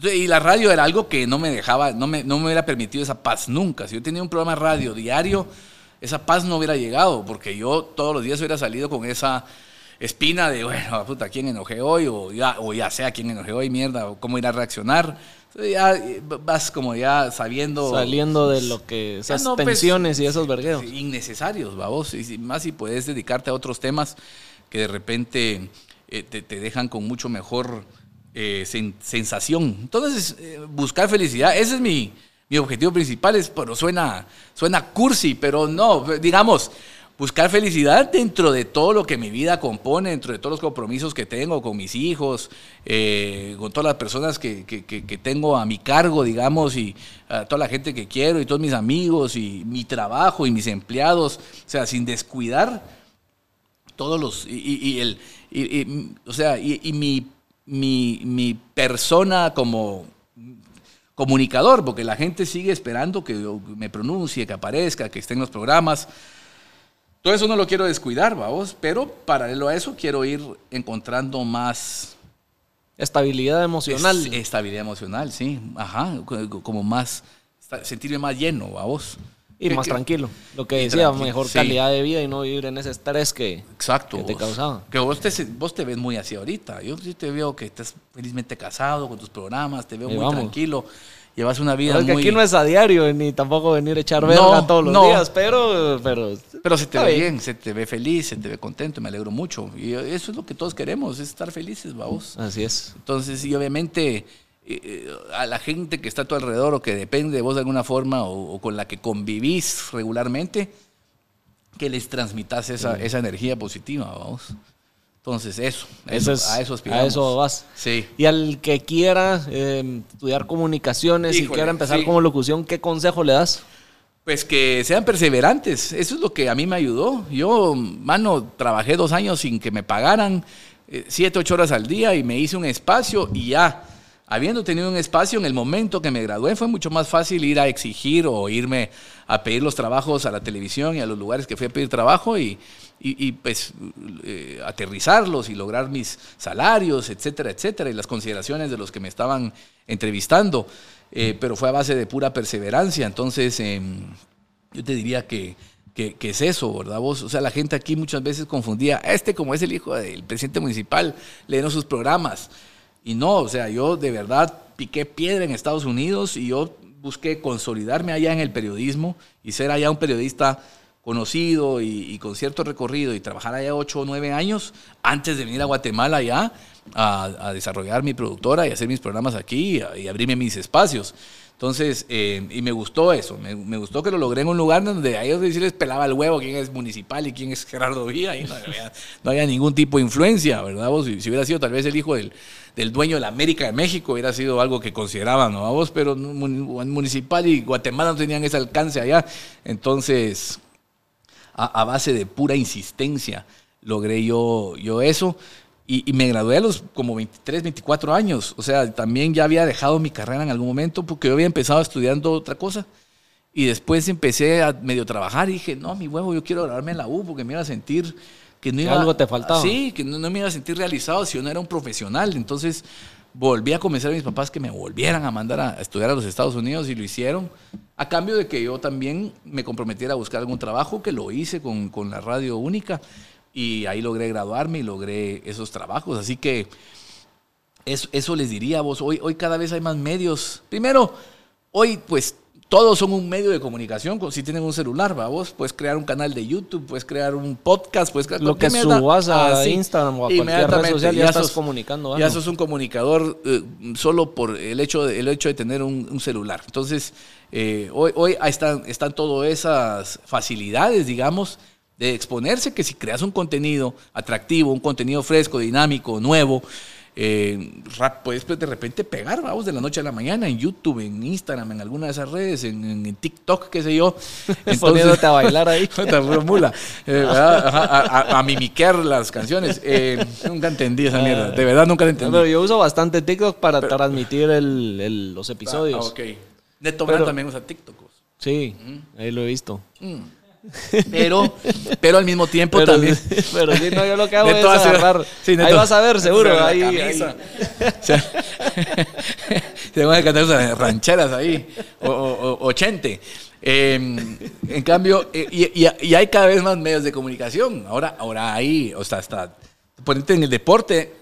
Cuando yo vine a Guatemala, estaba, o sea, casi que Canal 7, que era lo que yo estaba. Estuve en Latitud un tiempo que medio existió, desapareció. Ahora está Tivo Sports, está Claro Sports, que está, eh, eh, estuvo, estuvo en Canal Antigua, está Canal Antigua, pero hasta hubo Antigua Sports. Hay, eh, Azteca también tiene su Azteca, tiene, to- todos tienen, to- hay muchos medios de comunicación eh, que tienen dos, tres, cuatro canales, algunos canales hasta especializados en ciertos temas. Entonces, eh, creo que hay, hay mucha oportunidad aquí para los comunicadores. Y cuando vos ves que es como el fútbol, que no hay recambio, a vos seguís viendo al mismo, en, en Noticieta al mismo, no sé qué, el mismo. O sea, decís, ah, bueno, aquí hace falta que hagan. Y los mismos van de, de Guatevisión para Azteca, para Canal 7, o sea, rebotan de un medio al otro, vamos, los reciclan como, como los técnicos en México. Entonces decís, aquí hace falta gente fresca, pues entonces es cuestión de animarse y de prepararse bien y de después de, de ir a tocar la puerta, vamos. Son medios muy tradicionales, cuesta mucho que, que les rompas sus, sus esquemas y sus paradigmas, es, es difícil, pero se puede lograr, vamos, se pueden plantear cosas distintas. Creo que todos están buscando también Algo nuevo. alguna renovación, Sí. vamos, sí. No, y hoy se han quedado conocer- arcaicos muchos, vos. Hoy darse a conocer, creo que es más fácil que en tu época, con, como decís por medio de Era, las redes era sociales. mucho más limitado y las redes no existían o las redes Hoy- empezaban a, a empezar. Cualquiera puede hacer su, su canal o su, Bueno, su cuenta de lo que sea. Vos le preguntas a Gerardito, a mi hijo, ¿qué quiere? Quiere ser youtuber, vamos. Que de hecho tiene su canal de YouTube, tiene como siete seguidores, vamos. Pero quiere ser youtuber, vamos, y hablar de Fortnite. y Yo no sé, man, puta, yo de, a mí no, no me hace sentido, pero resulta que hay, Hay un- tipos millonarios Sí, que se de dedican eso. a, a- Hay un chingo de sí, audiencia. pero sí, vamos, de, de que son youtubers, vamos. Entonces, it's a thing, vamos. Eso es Sí. algo que hoy. o sea, El sí, mundo va cambiando. eh, Va, va. Y entonces en esa evolución vas entendiendo todo eso y no los podés criar como te criaron a vos porque ellos están creciendo en otro mundo completamente distinto al que, al que uno creció. Entonces uno medio tiene que irse también adaptando y, y- y- y, eh, ¿cómo se llama? Eh, y, moldeando a lo que a lo que hoy se vive, vos y aprendiendo con ellos de muchas cosas. Entonces, sí. Sí. O sea, pero que sean perseverantes, vos. Esa es la, ese sí, y ese mi abuelo tenía en la casa en Miami, donde, donde yo viví muchos años, que era una casa de mi abuelo. Tenía un eh, lema ahí en, al lado de la computadora, en el, creo que era en, en el modem, porque antes las computadoras tenían un modem. Tenían. Tenía i- impreso una cosa que decía, la perseverancia es más eficaz que la inteligencia. Y me marcó siempre eso, porque usaba la compu todos los días y miraba eso. Y sí, y después con la vida realicé que era algo, él por algo lo imprimió, mi abuelo era muy cabrón y fue muy exitoso en la vida. Y, y cre- y por algo lo imprimió y lo puso ahí, porque era un dicho muy cierto, que al final la perseverancia es más eficaz que la, que la inteligencia, valga la redundancia. pues. No, y ves toda la gente que has logrado salir adelante de diferentes ámbitos y te dicen es la perseverancia y el seguir, seguir, seguir Sí. a pesar de todos los nos que te va dando Pero la no, vida. ay, para Arjona te lo va a vos. contar y todas las Todos historias de eso. éxito te cuentan eso. ¿a vos que esos todos tuvieron un montón de tropiezos antes de, De llegar a donde están. llegaron, pues, y un- igual uno. Y sin esos tropiezos no te, no te formás y no valorás después cuando, lo, cuando ya te va bien y cuando ya logras cosas importantes. Entonces son parte de la vida y del aprendizaje, vamos, por más que suene a demagogia, pero esa es la realidad, pues, y es como que el ciclo de la vida. Entonces, aunque ahora estamos en una era en donde eh, es, estamos ante la mayor cantidad de billonarios de menos de 30 años en la historia, ¿vamos? Entonces algunos te van a decir, no, pues yo nunca tuve realmente tropiezos, yo la pegué instantáneamente, ¿vamos? Pero bueno, son, son casos muy contados y no podés agarraron aspirar una a ola eso. de sí. tendencia en el momento, vamos. Sí, exacto. O sea, Sí. es todo esto, pero eso es el tema del internet y toda esa cosa es que, increíble, vos. que es- cambia día a día. Pero como Entonces- yo soy, yo soy Generation X, vamos, yo no soy millennial, yo todavía, o sea, soy muy, muy limitado con el tema de las computadoras y de los celulares y demás.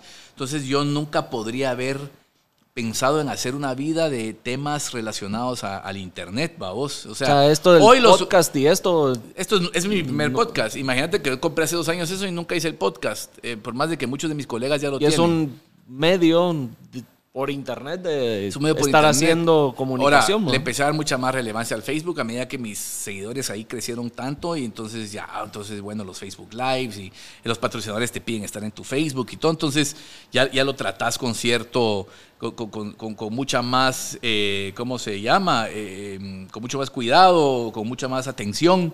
Eh, pero, pero yo no, yo, yo hasta la fecha yo todavía no, no, no, no, no me veo como que creando algo en el internet para, o sea, un, un app para algo, para, o sea, yo mis negocios todavía los pienso de, de formas más tradicionales, vamos, y hacer negocios de la forma más convencional todavía, de lo que yo aprendí, vamos. Entonces yo, yo me quedé trabado en esa generación entre los, entre, entre los baby boomers y los millennials, vamos, que somos los, los exennials, que, que, que sabemos lo suficiente de esto, vamos. para sobrevivir. Ajá, pero, pa- Pero- pero, que todavía traemos como que esa estructura y esa disciplina De la vieja- de la vieja guardia, vamos, que trabajaban de 8 a 8 y que, y que eran otro tipo de, de- de negocios y de, y de dinámicas y de trabajos.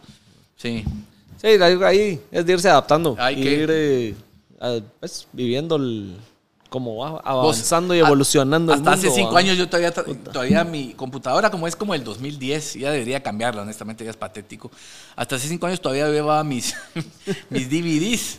O sea, ma- en, vez de, en vez de bajar películas, ahora En ya lo hago. ¿va? En, Netflix, bajar mierdas, y ya tenías un- una biblioteca cosas ahí. En Eras, modem, eh, vos sos el que sigue siendo cliente de Pasaba las a los cerotes, piratas. a, a los cerotes en la torre, ahí afuera, a comprar 20 películas y llevaba los CDs chafas. Ahí eh, rezando que en el, pasando la, la mierda en Estados Unidos, no, me, No te por contrabando no me metieran el huevo, vamos. Pero imagínate vos, todavía miraba películas así, porque todavía estoy también tan anticuado yo en esa mierda. Después ya, ya como que ya, o sea, me decían la gente cercana a mí, vos, no, hombre, Ya, baja bajala, Netflix, bajala, o sea, bajás, mira, download, entonces ya puedes, ya eh, llevas toda la serie y ahí la puedes, puedes ver toda la temporada de Luis Miguel, Camino a. Italia, vamos, entonces ya puta, aprendí, aprendí. Entonces ya, esas Ya. mierdas, esas ya las aprendí, entonces ahora ya puedo bajar Amazon, HBO, ya, ya- ya- ya llevo mis, mi repertorio de películas y series cuando me voy de viaje, sin necesidad de comprar, los sin comprar DVDs piratas, vos. Que cae. Así te lo juro, te lo juro. Ay, no. Fui de los últimos clientes de Blockbuster y de esos cerotes de la Todo- esquina. ajá, el de la esquina seguía en negocio por vos, nada más. ¿Qué consejo le das a los que nos están escuchando? Un consejo Pues general. que- Siempre le pido a los yo, yo invitados. les digo que eh, volviendo al- a los últimos mensajes, que sean perseverantes y que sean felices. eh, y que creo que una lleva a la otra, porque la perseverancia los va a llevar a conquistar la chava que les gusta o el chavo que les gusta. eh, la perseverancia los va a llevar a, a conseguir el trabajo que quieren. La perseverancia los va a llevar a, a todas esas metas que al final complementan esa felicidad, que la felicidad creo que viene de algo mucho más profundo, ¿no? De, de- de una aceptación eh, interna, ¿no? Una autoaceptación de, de uno, de cómo es uno, de su- con sus virtudes, sus defectos, de, su relación con Dios, etcétera. Pero todo esto lo complementa muy bien. Entonces, que a través de la perseverancia encuentren más fácil su felicidad, ¿verdad? Ese, ese sería mi Sería consejo. tu consejo. Sí. Buena onda, Chespi. Buena onda, Momo. Qué, No, buen, qué buen programa, vos. Gracias, La gracias pasamos aquí. Hablando no, espero que no, No hayan sido tan pajas. pajas, sí, espero que No, hayan lo que se habló no, no es paja. Sí. Son realidades de lo que se está viviendo y, y los que no están viviendo el deporte tan de cerca, cerca y creen de Sí. que pues está- se están haciendo bien las cosas, es bueno dar a conocer lo que pues, Ah, uno sí, no hombre, se entera, no, es es- por la es- prensa o la radio o algo es así. un mundo muy es, amplio, sí. eh, y gente como vos que venga aquí a expresarse, pues vale la pena. Ayuda, ¿no? ¿no? Te, te- te amplía un poco más el de panorama. cómo están las cosas. Y a ¿verdad? los deportistas también que sean perseverantes, porque miren que Eric Y que no Barrondo... se queden callados. Exacto. Primero que se pronuncien, hoy tienen las redes para hacerlo. Y, y segundo, pues el mismo Eric, sin mucho apoyo, llegó a una medalla olímpica. Entonces, realmente el, el- el- el El cielo es el poder, la límite. perseverancia, como decís, y Exactamente. todo eso. Y él ahora estamos incluso a punto de cerrar un, un gran proyecto para que se eh, hagan los libros de Eric Barrondo para que se distribuyan en todas las escuelas y colegios de Guatemala, para que los niños estudien la historia de alguien eh, actual, vamos, una, una, digamos, un ícono guatemalteco que vino de la nada y logró llegar hasta donde llegó sin muchos recursos. Entonces muchos de los niños en Guatemala se van a poder identificar con esa historia. Entonces, a los mismos atletas, aunque hoy sientan que no tienen el apoyo, que no, que no tienen los insumos, los recursos eh, para, para salir adelante, hagan huevos y que, y que sigan luchando como este patojo que, que se creó su propio, su propio, se pavimentó su propio camino a través del apoyo que buscó. Pueden haber muchos casos así, o muchos otros Eric Barrondos que, que, que a base de puro huevo, eh, disciplina eh, y creérsela, logran sus objetivos. Y después ya, ya viene todo lo demás por añadidura, vamos, pero llegan ahí a Pero la pura- cosa es la perseverancia y Exacto. dar el primer paso, ¿no? No Exacto. quedarse esperando que le jalen, lo Sí. jalen a uno de la mano. No, eso no, no, y así nadie, pues. así nadie lo logró. Pues Cristiano Ronaldo no es el mejor jugador del mundo porque es bonito, vamos, sino que porque es pisado. Entrenaba Insistió, de 5 de la mañana a 7 de la noche. Él se robaba las llaves del gimnasio del Sporting Lisboa y lo iba a abrir para entrenar solo. O sea, Cristiano Ronaldo, yo he leído libros de él. Cristiano Ronaldo, al igual que Rafael Nadal y esos superatletas, son pisados que dieron esa mía extra toda la vida y por eso son producto eh, de lo que son. O sea, lo que son es un producto de su esfuerzo, de que ellos sí hicieron ese esfuerzo adicional. Y todo lo que ves en las películas no es porque es una película, ah, entonces ganó el que entrenó duro y Rocky que fue a las montañas. No, entrenó porque ganó porque lo hizo de verdad, porque de verdad lo hizo. Y Cristiano de verdad lo hizo. Él hizo el sacrificio y sacrificó su juventud, su niñez, todo por entrenar, Para- por entrenar más que el resto. Y ahí estaba. Yo es el- la persona con más seguidores. Creo- Creo que tiene el doble que las Jenner juntas en Instagram y en todos lados. Es, es la persona más popular del planeta, vamos. Así pero es. bueno, pero luchó para esa mierda. Entonces, eso, él es el mejor ejemplo, Ejemplo de, de- de perseverancia, es Cristiano Ronaldo. Y lean, lean realmente no solo las estadísticas de Cristiano, sino realmente todo lo que Cristiano sin su papá y un montón de vicisitudes y de, de- temas que se le fueron presentando en el camino, todo lo que él logró, vamos, a base de puro, de puro esfuerzo y huevos. Así Sí. es. Sí. Échenle huevos. Exacto. Consejo en resumen, vamos, y sean perseverantes. Excelente. ¿Cómo te encuentran en las redes, eh, en el Pues Facebook sí, y todo es para Producciones Deportivas, esa, esa es mi página La que realmente usas. insignia, sí, esa es Producciones Deportivas en Facebook y en Instagram. Y la de Facebook es la que más interacción tenemos con la gente, porque ahí es donde sacamos nuestro programa Facebook Live los martes y los jueves a las 10 de la mañana. Entonces, ahí en Producciones Deportivas pueden ver, ahí también, bueno, en YouTube tenemos un canal que se llama Videos Zona, Zona Deportiva. Todo junto, Videos Zona Deportiva. Ese tiene como 11 mil suscriptores ya. Eh, ahí ponemos todos los segmentos de todos los programas de Zona Deportiva, aunque esos también los compartimos en la página de Facebook, Facebook. sí. Pero esos, Pero ahí es donde te encuentran para esos son mis redes. Sí, ya redes personales ya preferí. No, ay, ya, Eso ya no. ya no estoy para eso. El Twitter fue un tremendo, eh, eh, ¿cómo se llama? Una, Aprendizaje. una tremenda lección de que no, no, no, no, no. No, ya no estoy ya pa- para interactuar yo en lo personal con la gente. No tenía el, la, la disciplina, no tenía la personalidad, en el sentido de que me, en- me enganchaba muy rápido, insultaba de regreso, decía mierdas que después me aparecían grupos y ONGs queriendo demandarme. Ya te imaginas, vamos. Entonces dije, no, no, no. Eh, yo los comentarios Me he visto- meter en un vergueo y que entonces mejor no, mejor. Yo los comentarios que he visto donde, donde me han tirado mierda, no he respondido en ninguno, precisamente porque sé que Mejor. es una guerra que no voy a ganar. No la vas a ganar. Y no la vas tal a vez ganar. si me estoy de malas y de alguna manera vi que me afectó a la gran puta, sé que al minuto se me olvida. Sí. O sea, sigo Es que haciendo sí. y se es me que olvida. estás peleando contra un bot, casi Sí. que, porque, porque es, una, No es un alias, es una persona a- que probablemente tiene 10 perfiles abiertos y que los usa y que le cierran este, que después le cierran este y que lo echan de este, entonces usa este, vamos, entonces lo Entonces, bloquean en este, pero Sí, entonces yo no he este. respondido ninguno. Entonces son puros bots, es, es pelearte con bots, y como vos decís, una guerra que nunca vas a ganar, ellos van a tener siempre el último insulto ahí. Listo para, para ponerse en los cerotes. Entonces mejor dejarlos Sí, estar. ¿va? o bloquearlos. ¿va? Cabal, Sí. y adiós. Y después bloquear su próximo alias. Bueno. Entonces, Buena bueno, onda por buena estar onda, vos. con nosotros, Chespi. que te quiero mucho. Fue Igual. un gusto realmente No, hombre, estar en el y programa. a ver si, si se repite. En Sí, en, un par de años eh, o antes, vamos, después del Hacemos mundial, otro. después del mundial Puede o interesante. del mundial, hacemos un especial Sería de la Copa del hacer Mundo. uno, hacer una a uno del por- mundial. Sí, algo ya a principios de noviembre ya para hablar de los grupos, de los eh, equipos, de los eh, quienes se enfrentan y, y creo que esa, eso quedaría muy bien. Por- Hablando pajas deportivas. Exacto, sí, ponerle, ajá, puede ser edición mundial Edición de- con patrocinadores del mundial aquí seguramente, puedes tener Coca-Cola, Mastercard, hay que pensar así creativo, hay que, hay que buscar a esas marcas, hay todo Ah, pasar vale. todas las solo metete a FIFA y ahí ves todas las Ahí que patrocinan el mundial, hay que buscarlas a esas. Está buena, buena onda, Buena vamos, onda. gracias, bro. Nos vemos en el siguiente episodio y eh, suscríbanse. Ya saben que si llegamos a los 5000, hay entradas para el IMF, así que pilas. Wow.